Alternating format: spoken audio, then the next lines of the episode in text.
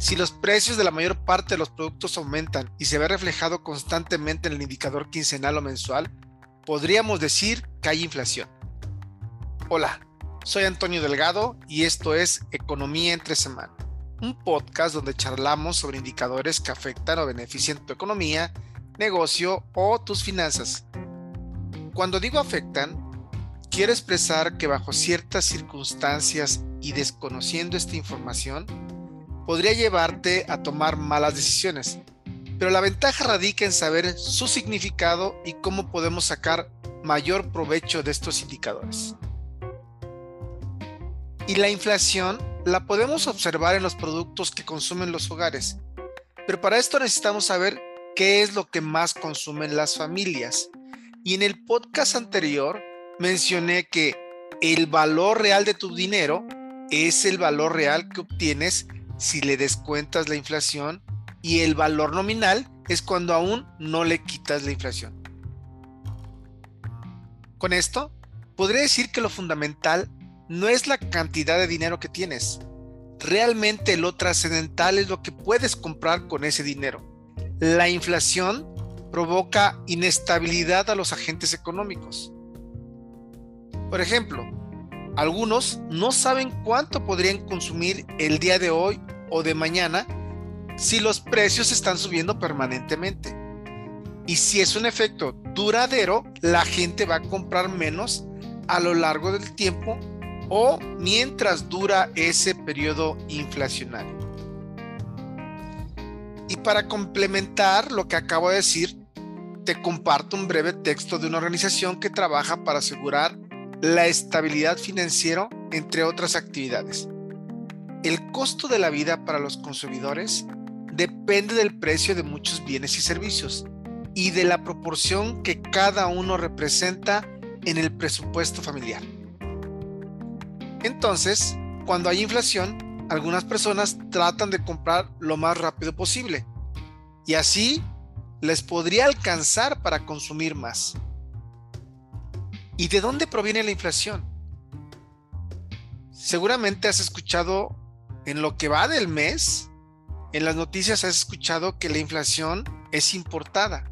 O también has escuchado que si hay demasiado dinero en la economía, ese podría ser el origen, entre otras causas que seguramente han mencionado en los medios de comunicación. Sobre la segunda causa, ya mencioné un indicador y su comportamiento. Dije, las tasas en 2022 se han ido incrementando paulatinamente por los resultados de la inflación en los últimos meses. Esto hace que las personas se sientan motivadas a dejar de gastar y empiezan a destinar sus recursos a inversiones en instituciones financieras que les paguen tasas de interés atractivas y lo mejor que podrían hacer es considerar un instrumento o producto bancario que pueda ir actualizando las tasas de interés conforme se van incrementando. O bien que inviertan en plazos que te permitan ir tomando el aumento de tasas de interés. En esa lógica es como un inversionista tendría que pensar y actuar, pero hay que hacer más análisis al respecto. Ojo, siempre que hable de instituciones financieras, estas deben de estar dentro de un marco legal en el país donde tú vives es decir, deben de operar dentro de un sistema financiero regulado y supervisado. Y lo que mencioné de que las tasas de interés suben conforme a la inflación es un mecanismo para disminuir la cantidad de dinero en circulación.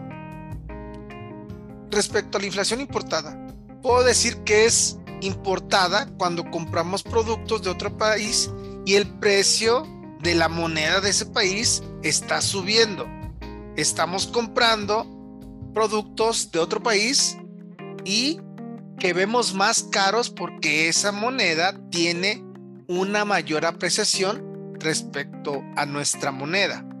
Por eso, consideramos el tipo de cambio como un indicador básico para las charlas en este podcast.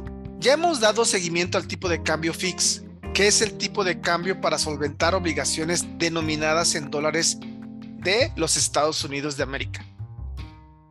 Pero también hay un tipo de cambio interbancario para operaciones al mayoreo entre los agentes económicos. Estos pueden ser instituciones financieras, empresas e individuos, etc. Y es aplicable para operaciones al segundo día o en 48 horas. Y en la página de Banco de México, si tú vas, entras y buscas esta información que yo estoy mencionando, puedes observar ese tipo de cambio. Por ejemplo, el 25 de enero de 2022, en la última observación, en pesos y centavos, el tipo de cambio estaba en 20.67 a la compra y a la venta en 20.68. Es decir, un dólar por los pesos mexicanos que acabo de mencionar.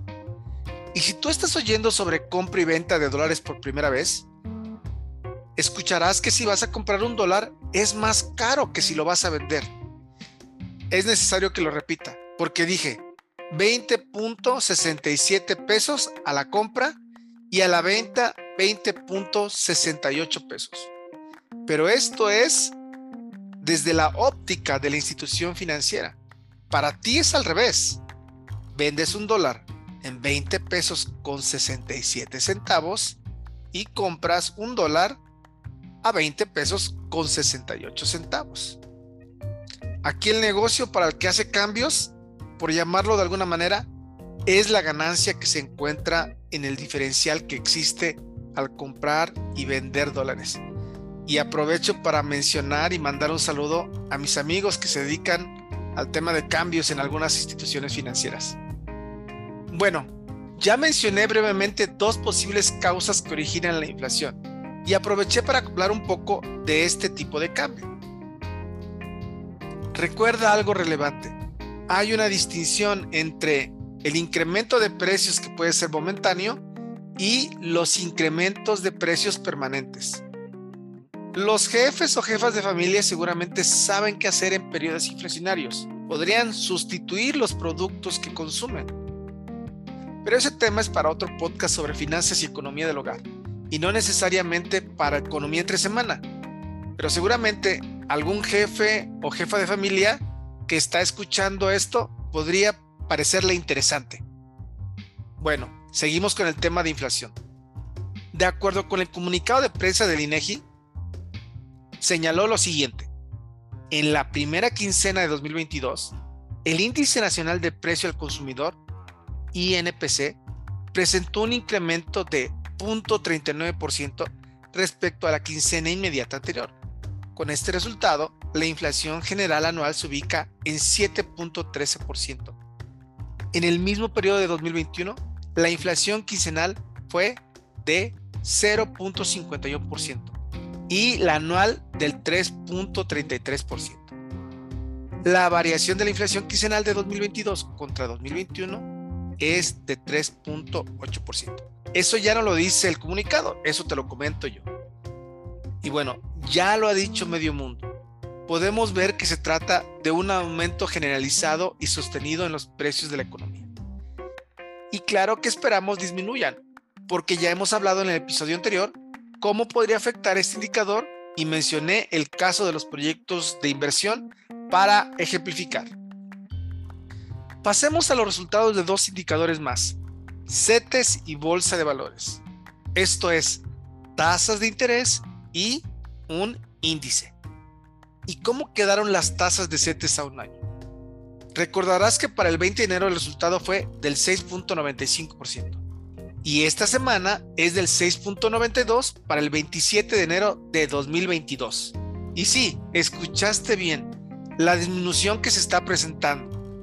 Te diré que también están disminuyendo las tasas de 28 días, porque el resultado fue del 5.57% o 5.57% en la semana anterior y 5.50 para esta semana. Entonces, para las tasas de un año hay una disminución del 0.03 y del 0.02% para las tasas de 28 días y el índice de precios y cotizaciones de la Bolsa Mexicana de Valores en el cierre del 25 de enero de 2022 fue de 51.104 puntos frente al resultado del día 18 de este mes y año del 53.232 puntos.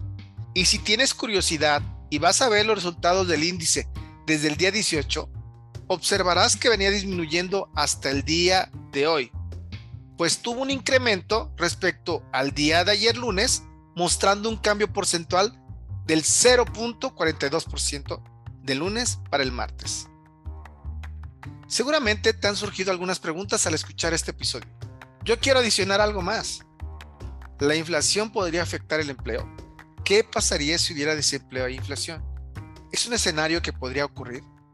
Y con estas interrogantes para tu reflexión, te invito a seguirnos escuchando por Spotify y, si prefieres hacerlo, también por Anchor. Esto es Economía entre semana, un podcast que subimos cada martes por la noche. Si puedes, compártelo con algún amigo familiar. También te invito a seguir y darle me gusta a la página en Facebook. Nos encuentras como Economía entre semana. Si tienes alguna sugerencia, nos puedes escribir por ese mismo medio. Espero que el tiempo que has dedicado a escuchar este podcast haya valido la pena. Mi nombre es Antonio Delgado. Nos escuchamos pronto. Saludos.